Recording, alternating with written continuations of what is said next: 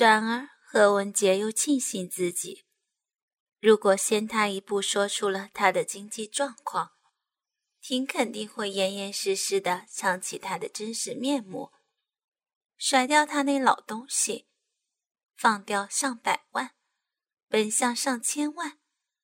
况且他手中还有一张王牌，何书杰的儿子。想到儿子，喜悦和甜蜜立刻取代了沮丧和忧烦。我有儿子了。何书杰情不自禁的笑出声来。婷，感谢你，给我生了个大儿子，苦了你了，我是要报答你。负疚感一时驱散了对婷的忧烦，但想想儿子要有这样的母亲，在这样的家庭，把儿子要过来。可是婷会答应吗？这老东西会同意吗？该怎么办才好呢？柯书杰心里乱七八糟的，怎么也理不出个头绪来。你醒了。该吃药了。护士小姐不知道什么时候走了进来。小姐，这是谁画的？怎么放在我这儿？何书杰拉起床头柜上的一本画册，问着护士。画册上画满了各式各样的狼，大狼、小狼和老狼，还有母狼未崽的哺乳图。线条流畅，笔法细腻，像是一个专业人士的手笔。这是先生您的杰作，我画的。何书杰只学过几天的书法和美术，充其量也只能算是一个初学者，欣赏水平倒还有一点，但不可能画出这么好的素描、速写来。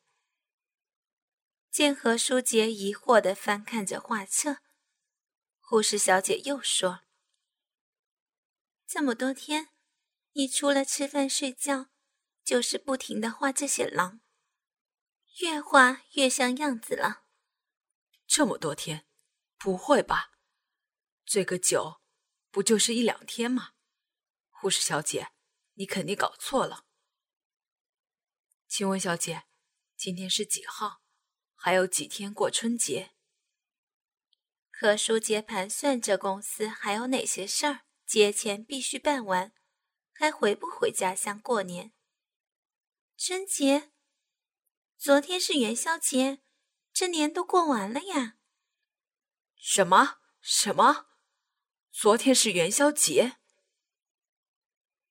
何书杰怀疑自己是不是听错了护士小姐的话。惊讶的坐了起来。我喝了什么仙酒，这么厉害，一醉就是二十几天。护士小姐盯着何书杰看了一会儿，一言不发，转身走了。几分钟后，护士小姐领着一个医生模样的中年男子走进了病房。医生来到病床前，问了许多。让何书杰摸不着头脑的话。最后，他微笑着对何书杰说：“看来你的病情好多了。请问医生，我这是怎么了？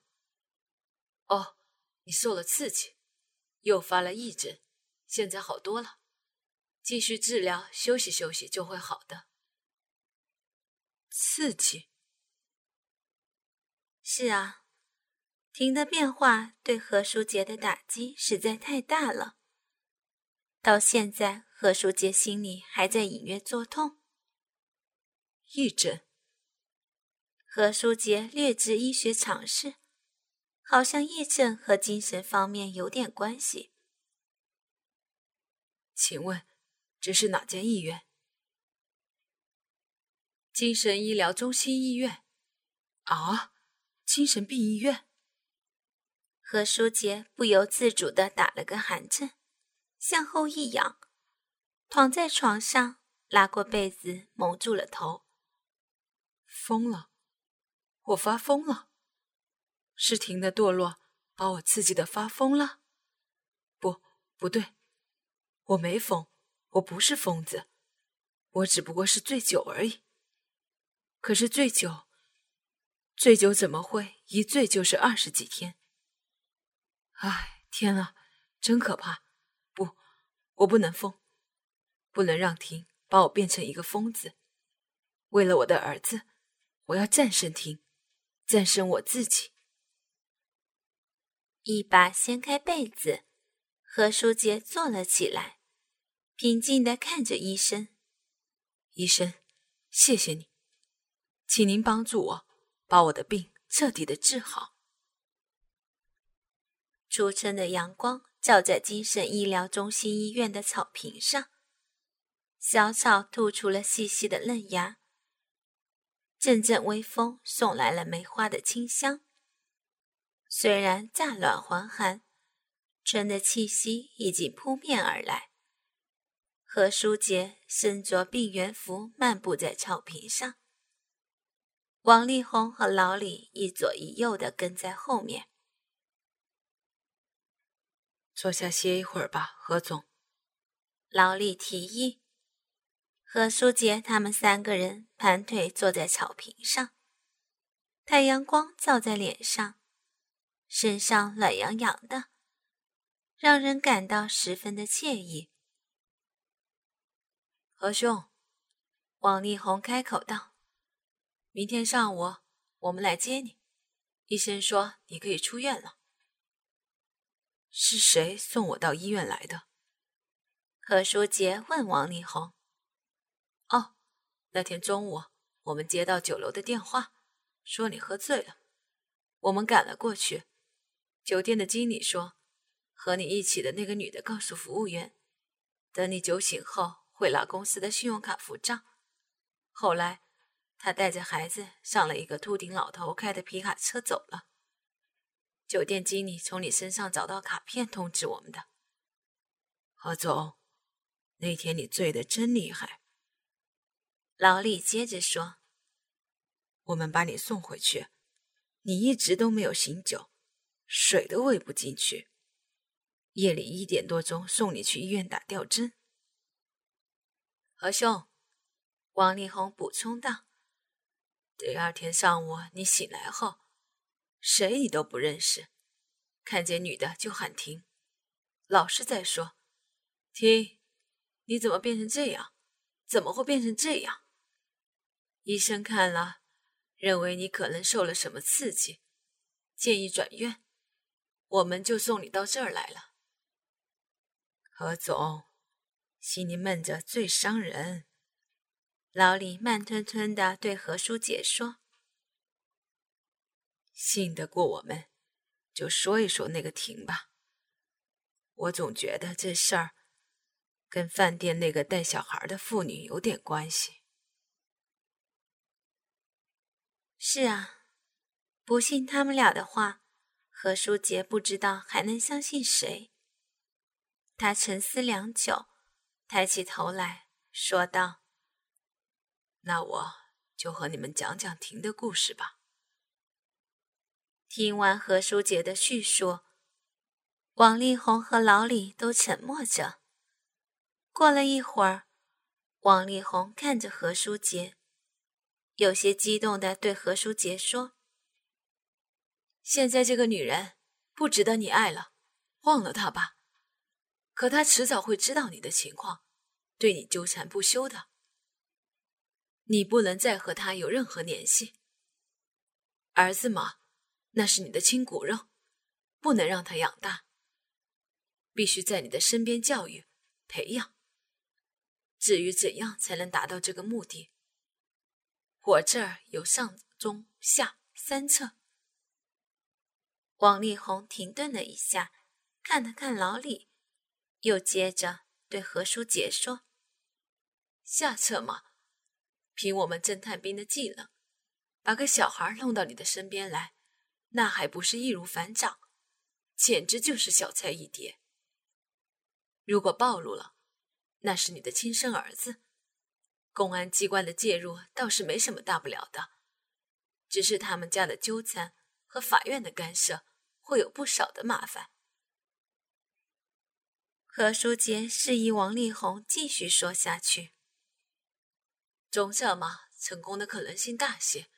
他贪财，钱给到一定的数目，又是孩子的父亲要孩子，他会答应的。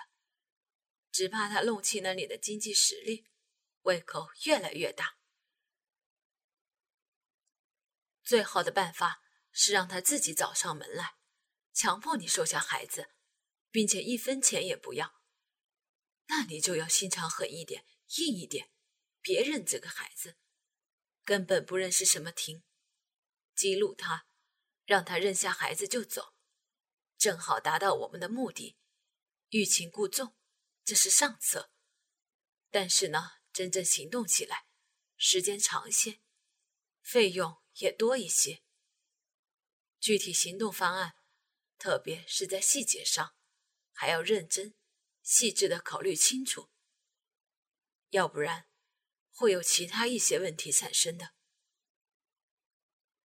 老李插过话来：“王副总的上、中、下三策。”总结起来，也就是一拐、二卖、三骗。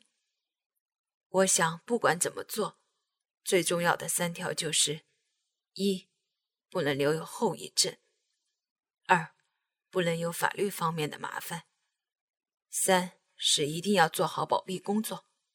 好了好了，我们现在去吃饭，祝贺何总康复。唉。还是自己的家里舒服啊！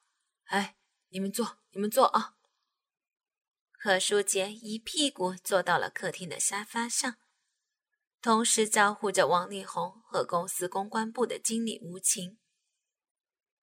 老李有事儿走不开，王力宏和吴晴开车接何书杰出院回家。何总，你这儿环境真优雅，像个世外桃源。吴晴像个小燕子似的，叽叽喳喳的说个不停。吴晴今年二十一岁，身材高挑，美丽大方，活泼开朗，做公关工作是再合适不过了。这不，说着笑着，他又到厨房里忙起午饭。老弟，你的上策，具体行动方案考虑的怎么样了？我可是很感兴趣。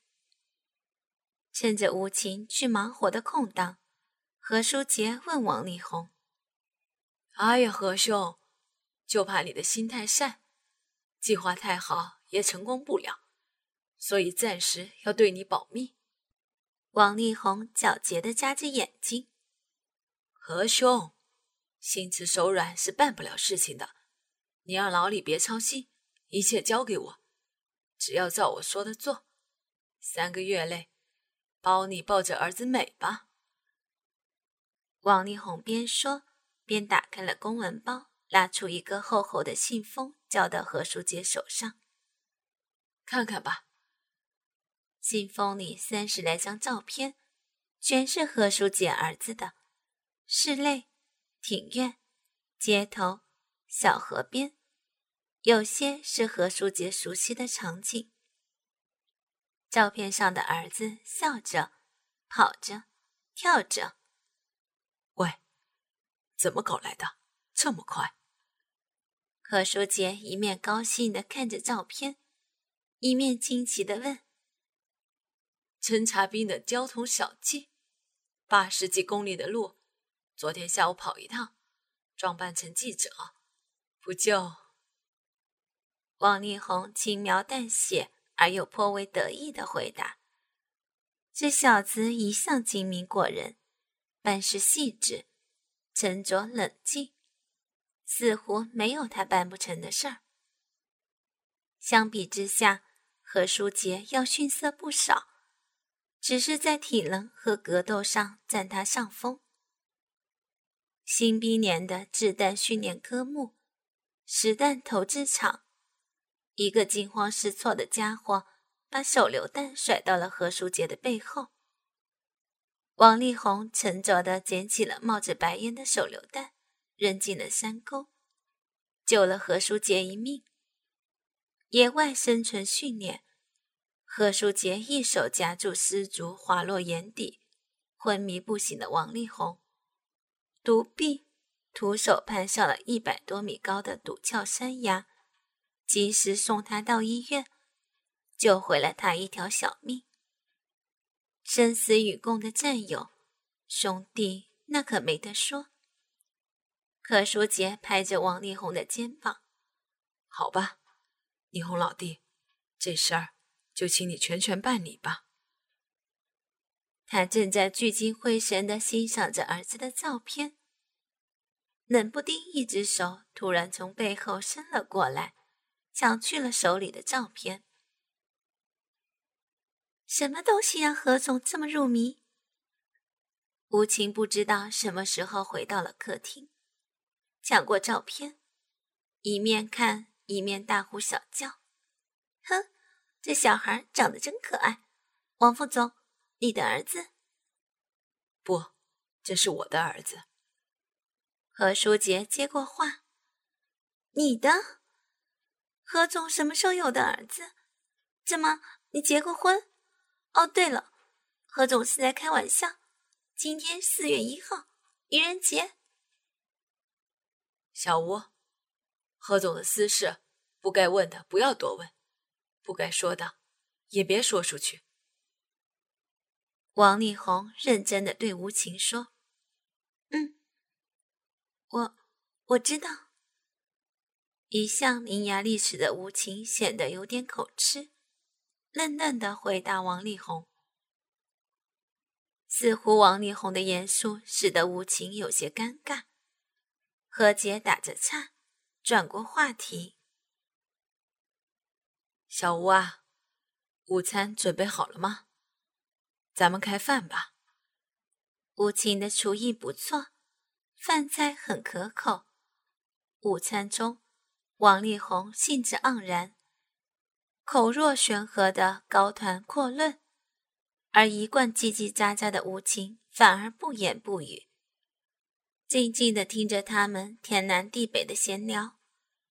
午饭后，稍事休息了一会儿，王力宏兴致不减，又提议道：“今天是周末，大家也没什么事儿。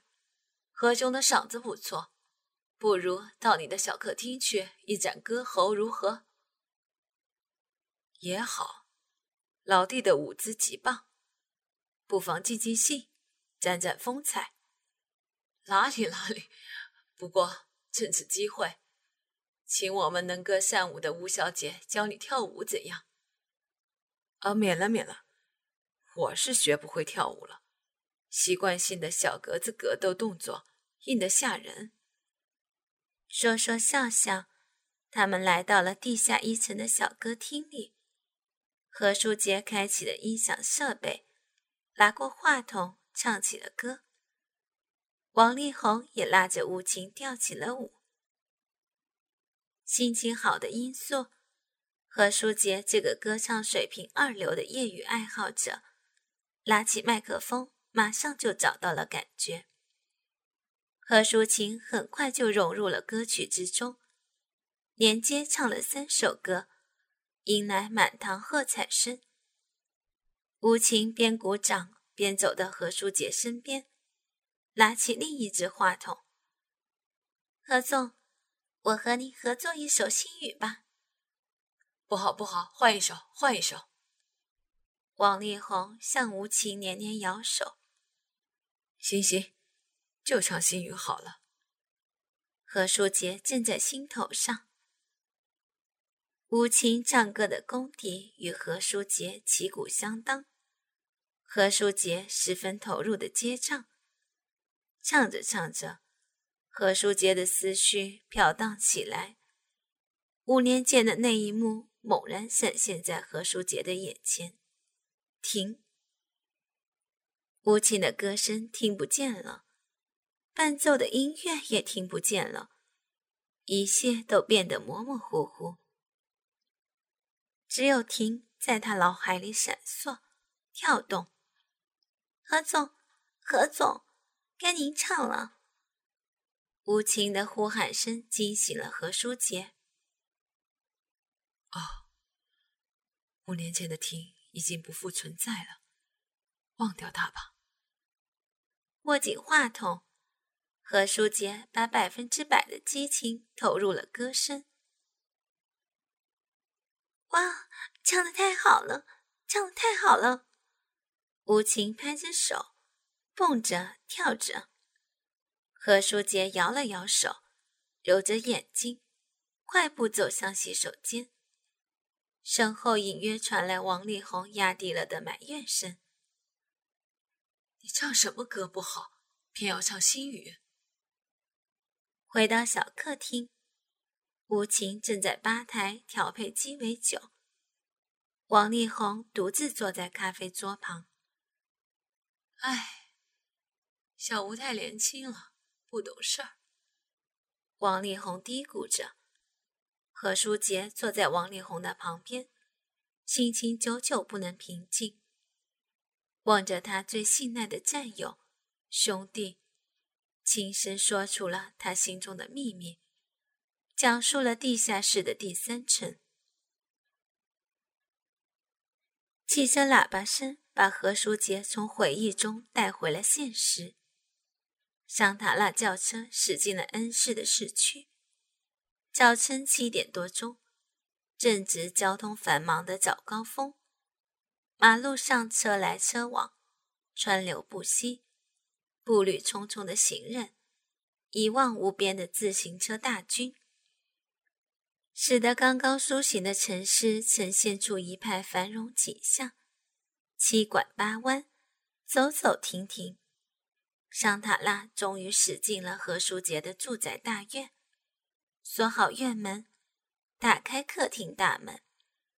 何书杰三步并作两步走进地下室，径直来到地下二层的浴室。宝贝儿，我回来了，你渴坏了，饿坏了吧？急忙放下蠕动着的帆布口袋，掏出了铝无双。剪开缠绕全身、香汗浸湿的绷带，吕无双用她眼角挂着的晶莹泪珠、明亮而又美丽的大眼睛，惊恐地看着何书杰。没给吕无双使用麻醉剂，贺书杰让他在帆布口袋里度过了惊恐的二十几个小时，其目的是要让他因高度的紧张。而变得更加敏感。解开勒住嘴巴的乳罩带子，拽出塞在嘴里、浸透口水的丝裤衩。何书杰不由分说的灌了他一大纸杯酸牛奶，随即又把丝乳罩团了起来，塞进了他的口中，撕下他屁股上紧紧包兜的、撂湿了的纸尿裤，扔进垃圾桶。